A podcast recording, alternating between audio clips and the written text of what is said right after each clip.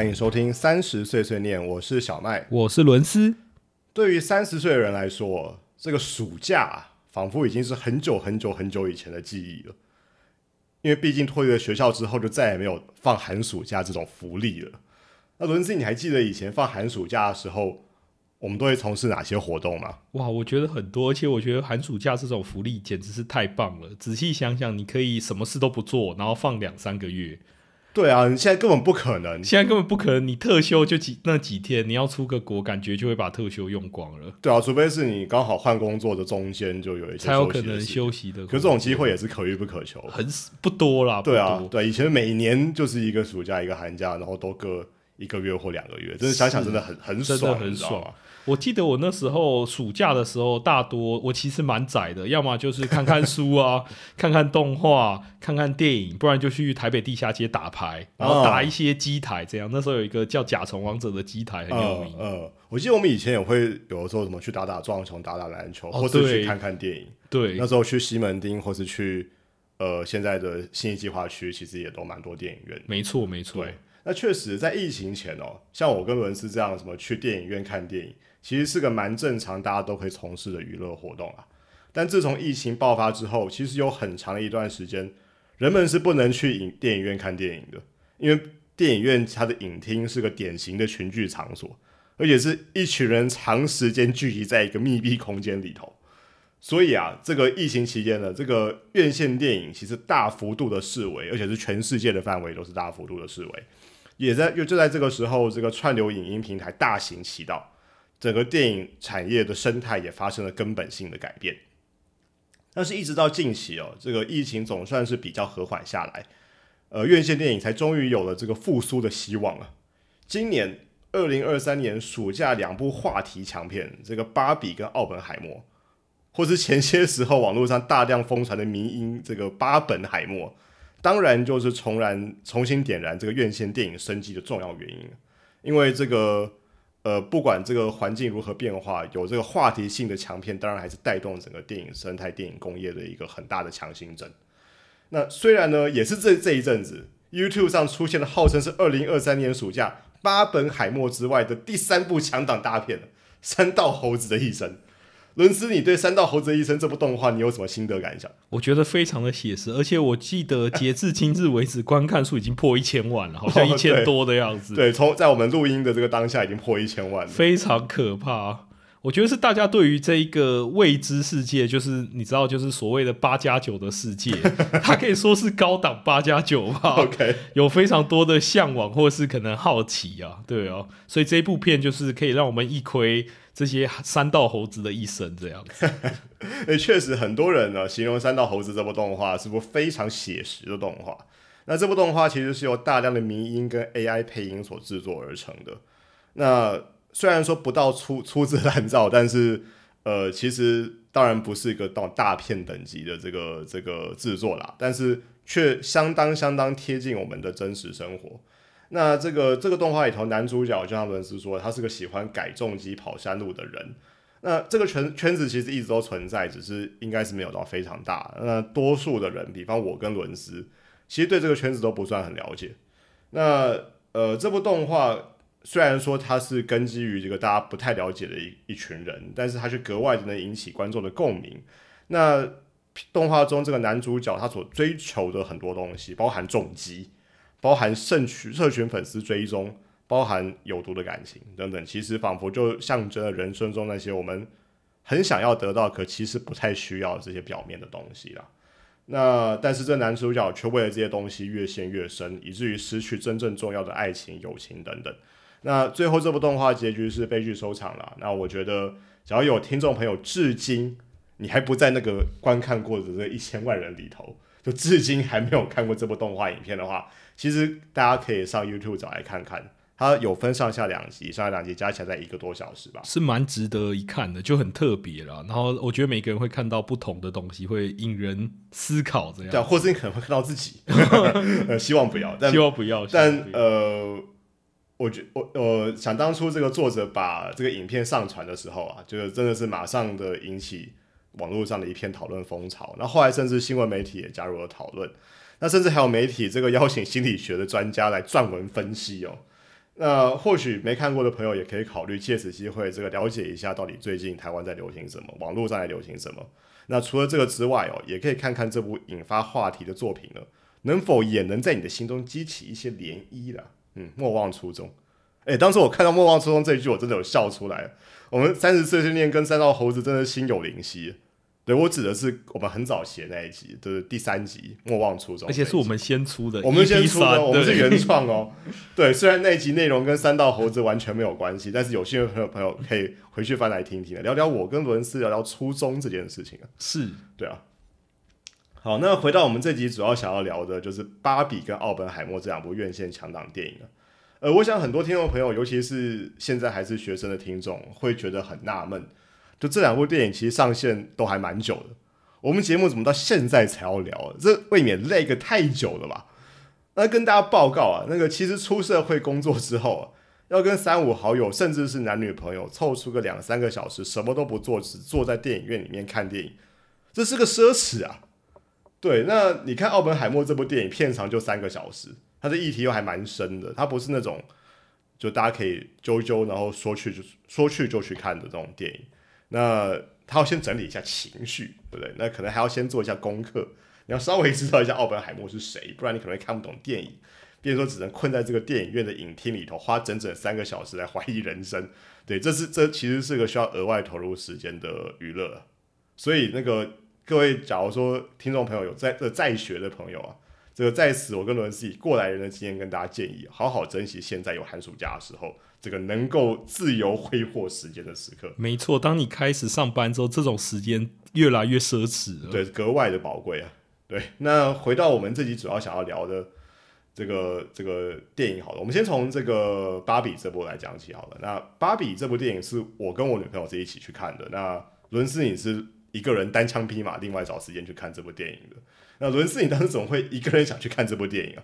我当时其实就刚好有一个空闲时间嘛，那我就想，究竟是要看奥本海默呢，还是芭比？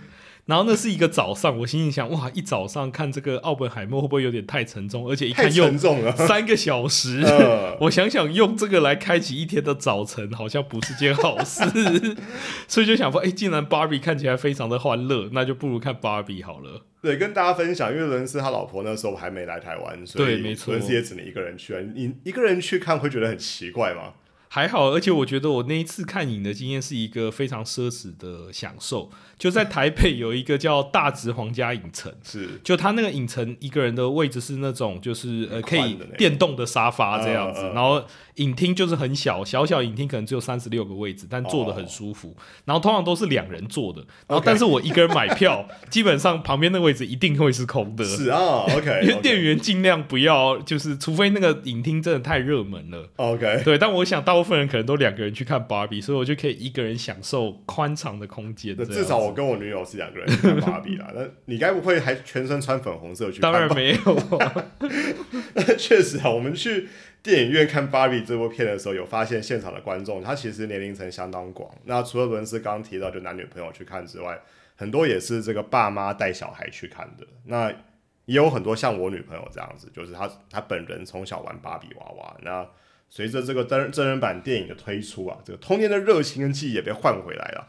我记得当时电影院外头，它就片上有放一些这个芭比的造景，就是可以给大朋友小朋友拍照的那一种。哎，我跟你说，我很少看到有这种电影宣传造景，要大家大排长龙去跟造景拍照的。呃，而且是一个人一个人轮流上去拍，这仿佛这个芭比粉丝的同乐会。那我自己的话，一方面我是陪我女朋友去看这部电影。那另外一方面，我也是被当时网络上流行的这个巴本海默这个迷音风潮所激发起了这个兴趣，想说跟个风来看看电影啊。那巴本海默这个事情，我们等下会再细谈。那一开始我以为这个芭比这部片呢，大概就是以这个大 IP 作为主要的卖点，然后它就吸引一些死忠的粉丝，然后卖卖这个芭比这个 IP 的情怀的这种电影。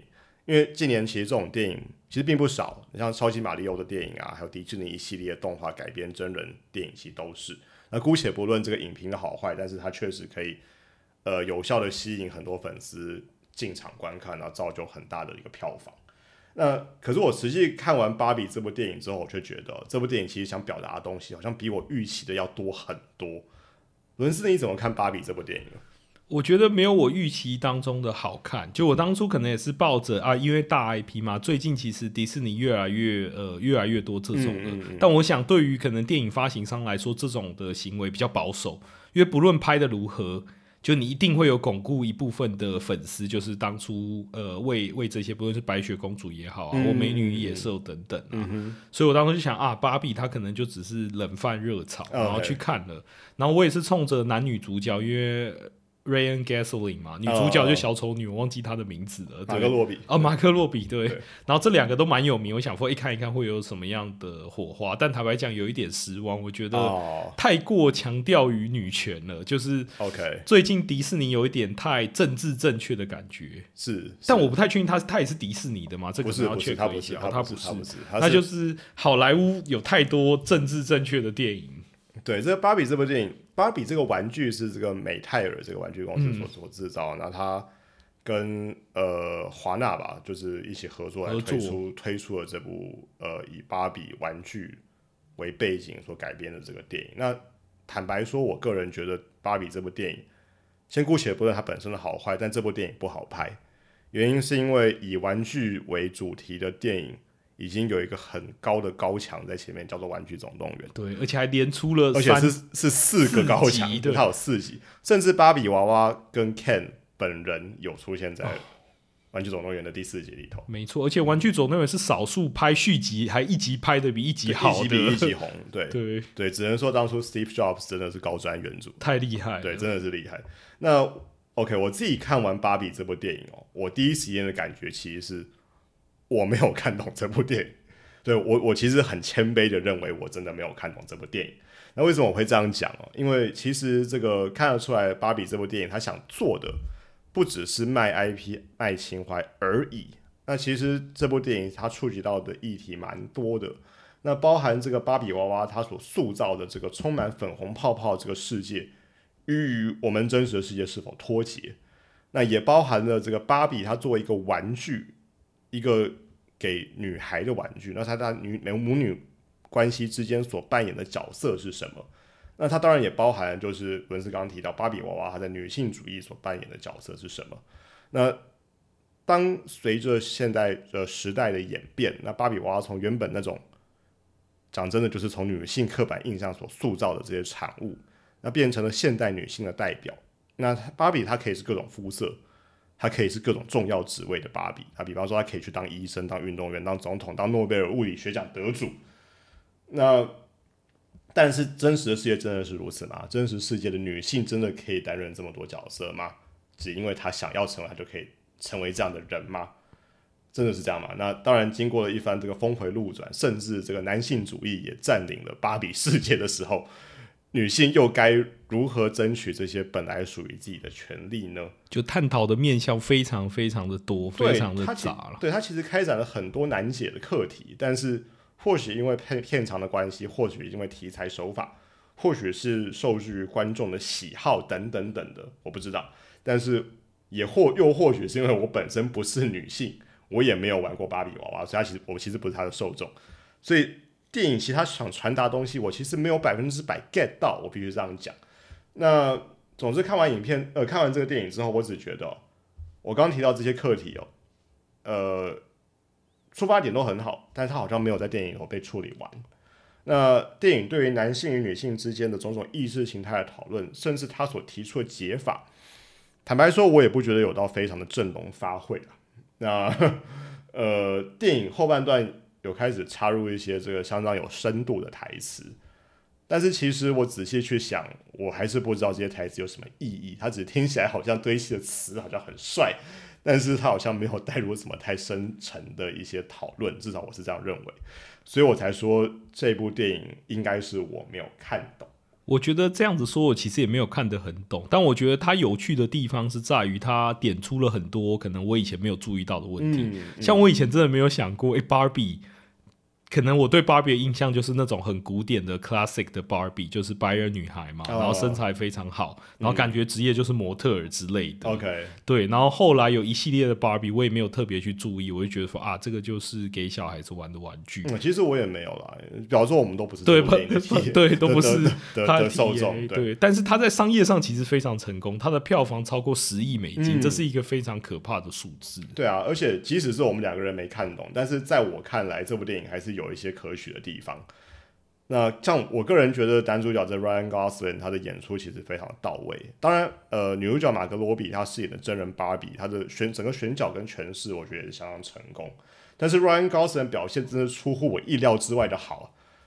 这个想当初看到芭比这部电影的预告片，这个 Ryan Gosling 扮演 Ken 的时候，我原本认真的觉得 Ryan Gosling 演艺生涯大概要结束了，你知道吗？就是他来演 Ken 也太老了吧？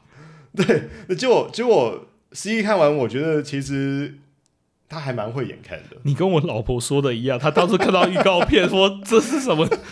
为什么不找其他更年轻的人来演哎、Ken 呢？之前有人点名那个演马粪的那位哦演 Ken，好像就还蛮感觉就蛮适合年纪好像也比较像。对但不得不说，他真的演的蛮好的，就非常呃，Ryan Gosling 有把 Ken 的那种氛围演出来。对啊，对啊。那刚刚一直在讲说，我跟伦斯因为看不太懂《芭比》这部电影，所以所以好像没办法体会它更深一层的这个含义了。那当时我就很好奇了，我女友身为芭比粉丝，理论上是这部电影所锁定的 TA 啊，锁定的受众受众，那她会怎么去看待这部电影呢？结果我女友不止没看懂，他给了差评，对他给了一个大负评哦，他觉得这部电影哦凸显性别对立手法有点粗糙而且老套。现场来说，我有点意外，就女生的反感程度反而比男生还要强烈。不过看完这个电影后几天呢、我在网络上看到一篇分析文章，那他在讲就是古罗马时期的芭比娃娃。当然，古罗马时期没有芭比娃娃了，他他那篇报道在讲古罗马时期就是就有这个给小女孩玩娃娃的这个习惯，古罗马时期就有了。有趣有趣，就是实际考古有出土的哦。那当然，所谓的娃娃并不是现在是这个塑胶做的的的的这种呃 plastic material 啊那呃当时它都全部都是木头做的。那娃娃也没有所谓的精致的五官或是这个很好的身材，但是有别于今天我们看到的这个手脚纤细的芭比娃娃，当时的木头娃娃它明显在髋骨到屁股的这块地方位就是很宽。OK，那这个其实是很会生育的象征。那原来古时候的女性啊，其实她当女孩的时间其实很少，因为呃以前的女孩可能十四十五岁就要生育教养下一代。因为她的寿命也比较短，可能三四十岁就过世了。对她其实其实很年纪很小就当妈妈了，就等于说我们 teenager 年纪就当妈妈了。那所以这些木头娃娃，它其实是要让小女孩提前学会怎么去当一个妈妈，也就是她，也就是说，不管在什么时代，好像娃娃这个东西其实传本身传达了一个这个时代或这个社会对于女性这个角色的期待是什么。那同理哦，芭比娃娃这个玩具诞生的时候，当时两性之间其实真的称不上是平权。那这就是为什么芭比娃娃的身形最一开始的形象其实是相当的物化女性的，必须这样讲。那回到今年二零二三年《芭比》这部电影，那当然时至今日，这个现代社会对于女性这个角色期待不再只是负责生育，或是满足，或者就是衬托男性这样的一个角色的存在了。那虽然我们所处的这个时代，很多时候我必须说男女还称不上是完全的平等，但至少在这个时代，多数的人我相信是认同女性是有权利可以活出自我，并成为想要成为的那个人的。那从这个意义上哦，我觉得《芭比》这部电影想要传达的，也可以说是对于现代女性角色的期待。那从这个意义上来说，我觉得《芭比》这部电影是成功的，而且它的影响所及可能远超过我们的想象。那这可以从电影现场看到很多观众都穿着这个芭比粉色服装来看电影这件事情来来聊。那大家都知道，芭比粉它是非常粉的粉，它不是一般的粉了，它是非常醒目的那种粉。那它醒目到就是一般来说，在大街上你只要看到有人穿这种颜色的衣服，从头到脚都是粉红色，可能会有点突兀。很不自然。对，对，但是在《芭比》这部电影的现场，好像又非常自然。那其实这本来就没有什么正确与否，这就是一个表达自我喜好的方式而已。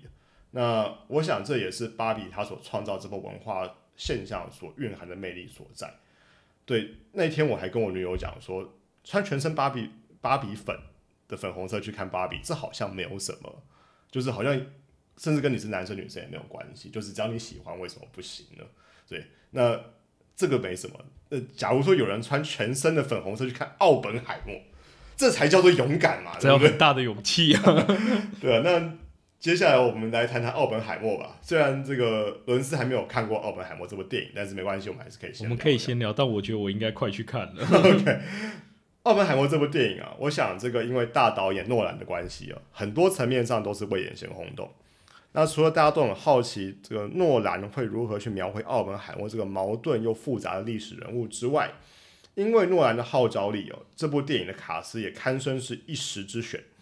很多人看完电影之后，对小罗伯·道尼他的演出其实有深刻的印象。那小罗伯·道尼在片中饰演一个老奸巨猾的政客，那这个形象当然跟钢铁人是很不一样的。那他被认为说他在这部电影的演出极有机会入围明年的奥斯卡最佳男配角奖。那更有人说，这个饰演男主角的奥本海默的这个席尼·墨菲，假如没有得到明年奥斯卡奖的最佳男主角奖的话，这就没有天理了。对，那会不会得奖，我是不敢判断，但我必须说，席尼·墨菲大概是当今影坛最适合饰演奥本海默的人了。这个选角真的选的太好了。那我必须说，这个看完这部电影哦，我心我其实心中哦，第一个想法是浮现十个字。叫做大师一出手就知有没有？真的，我我其实真的蛮喜欢这部电影的。那我看完这部电影的感受，其实远远超出我走进片场前的期待。哇！但你走进片场前期待应该就蛮高的，因为毕竟是诺兰的大作。对，那诺诺兰过去的电影我也都蛮喜欢的，所以你会期待说他要怎么去诠释这个事情，结果他还超出了我原本的期待。那呃，有别于一般的战争主题电影，在《奥本海默》这部电影，它其实并没有。大量战战争交战的这种大场面，甚至他也没有把原子弹丢到日本的这个画面，他没有把这个画面拍出来。那那一幕是用广播来带过的。那跟这个爆炸有关的画面，只有一场这个三一核呃三一试爆的戏有拍出来。那整部电影其实绝大多数都是文戏，它是由无数的对话跟台词所构成的。那厉害就厉害在于，其实诺兰以前有另外一部电影叫做《敦刻尔克》。也拍得非常好，所以诺兰并不是不会拍，他是不想要这样拍。对，那即便他是有很多台词所构成的电影，但你会感觉每一句台词都是精心设计跟雕刻过的一样。那整整三个小时的电影，而且又是文戏跟台词为主，又是跟理论物理学有关的这个主题。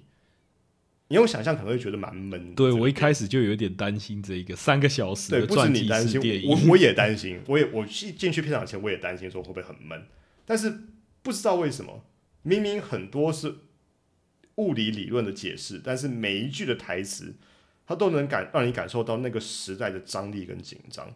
明明我们都知道这个故事的结局就是两颗原子弹丢往日本，然后日本投降，这应该不会有人觉得这个故事会被剧透吧？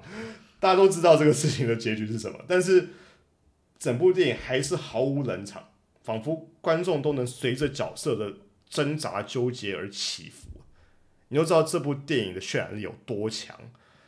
我觉得这是个非常非常特别的观影体验。那我很少看过一部电影，我连看都还没有看完，我就觉得这部电影只要哪天上了串流平台，我会非常有兴趣找来再看一遍。虽然这样讲好像有点。对不起诺兰，因为诺兰好像蛮反对串流这件事，他就是要大家进电影院看这部电影啊。但那天我记得我一看完电影，我马上就传讯息跟伦斯说，好电影一定要看。是，尤其伦斯又很喜欢诺兰，对我就一直在挣扎到底要不要去看这件事，因为三个小时还是有一点点缺步。不过这样听完，我一定会去看的。对，因为除了三个小时之外，其实。我相信伦斯在网络上也看到很多人在讲说，看完之后心情很对，就心情有一点郁闷。其实我完全可以想象跟理解，因为奥本海默它不是一个让你心情愉悦的电影。但我跟我女友看完之后，我们觉得很满足，就这是个欣赏完一个高水准的作品的满足感，这很有内涵的一部电影，就我很推荐。那不管我再多的吹捧，再多的剧透。真的都不如大家亲身看过这部电影才感能感受到那个临场感跟震撼力。所以芭比跟奥本海默，我只能说是两部非常不一样的电影。当初也不知道谁想出来的，可能发现两部风格跟色系截然不同的电影，它的素材合并后再做出的二创，莫名的很有喜感。那它也造就了网络上众多的迷因啊。我看到最好笑的一个迷因是，有人说芭比跟奥本海默，其中一个人是诺贝尔物理学奖得主，而那个人叫做芭比。对，因为奥本海默他其实没有得过诺贝尔奖，因为听说奥本海默他本人就是他有很多很好的想法，但他没有这个毅力把它执行完，这样很适合当做作为这个原子弹这个你把它当做 project，好像很适合当做一个统整跟带领，就 project manager。对，没错，project lead。没错，没错。那也有很多人这个用芭比的这个人物造型或是元素搭配这个奥本海默这个原子弹这个这个蕈菇云的这个。图片那融合出各式各样的梗图，但是这件事情在日本却因为华纳官方转推了相关的梗图而引起了众怒。呃，要知道这个原子弹对于日本人来说还是个难以抹灭的伤痛。那拿这个议题来开玩笑或做梗图，对于日本人来说是难以接受的一个事情。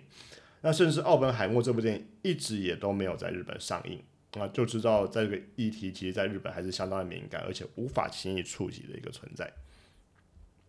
那其实我最近常常在想，巴本海默这个文化现象到底是帮到芭比比较多，还是帮到奥本海默比较多？因为我自己哦，是假如没有巴本海默这个风潮的话，我应该只会去看奥本海默，我应该不会去看芭比。那我相信一定有人相反啊，就是本来只想看芭比，但是因为巴本海默这个风潮，所以决定好好去看一下奥本海默。可能这个两部电影互相抬笑的成分也是有的。那截至我们录音的时候，这个《奥本海默》的票房已经超越了《波西米亚狂想曲》，成为这个传记类电影影史全球票房冠军。《芭比》这部电影更是创造女性女性导演电影的全球票房纪录了。